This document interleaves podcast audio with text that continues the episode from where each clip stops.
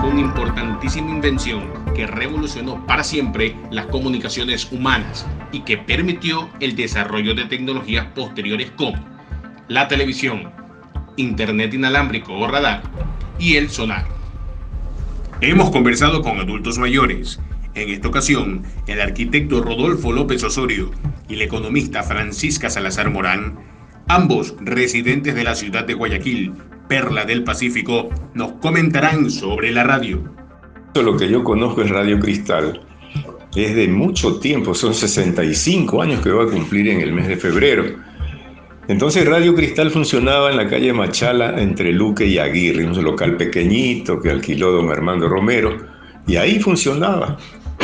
Las cabinas de transmisión, las cabinas de, de controles, un pequeño auditorio, las oficinas de gerencia, las oficinas para atención al público. Y bueno, después ya se hizo el local nuevo, un edificio grande, donde está funcionando, donde tú has actuado, mi estimado Ray. Entonces sigue la tradición. Radio Cristal pues se ha enraizado en el pueblo y todavía sigue siendo beneficiosa para todos ellos. Porque en aquel tiempo, hace unos 30, 40 años atrás, el funcionamiento de la radio era musical, los artistas en vivo, internacionales, los nacionales. Allí se hizo famoso Julio Jaramillo y muchos otros. Entonces, eh, Radio Cristal pues también servía muchísimo y sirve todavía para los anuncios. La gente que no tiene trabajo está bajo los eh, el portal de Radio Cristal esperando que los vayan a contratar. Y habían avisos de que se murió alguien, un objeto perdido. Todo eso se pasaba en Radio Cristal. En, hace como por el año 75, funcionaba la radio con sus equipos de transmisión, todas las radios de Guayaquil. Las antenas grandes estaban en el perímetro urbano y tuvieron que eh, pasarlas fuera del perímetro urbano en ese tiempo.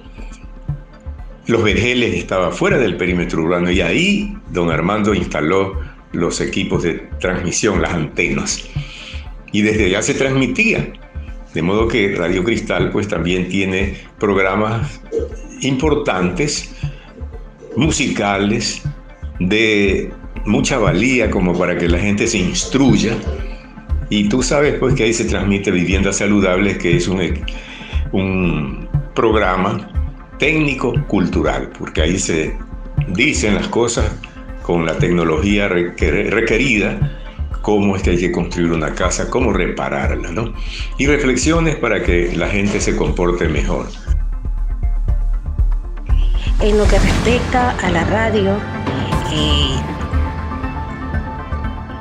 yo opino que es uno de los medios de comunicación más rápidos que llega a la comunidad y en especial en lo referente a la radio cristal.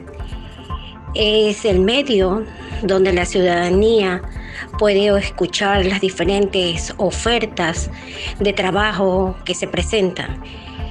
En lo personal, en el año 1989, cuando gozaba de vacaciones de mi trabajo como maestra en un plantel fiscal,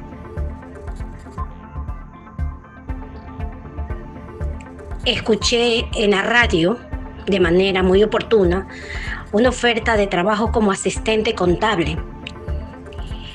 Es allí el sueldo como maestra era un poco bajo y se me presentó la oportunidad de poder alcanzar otro sueldo superior y acorde a las necesidades de la canasta básica del pueblo. Estas han sido las vivencias de nuestros adultos mayores, demostrando que la radio es el medio de comunicación más importante por su eficacia. Su servidor, Ray Caballero, extendiendo sus agradecimientos. Hasta la próxima.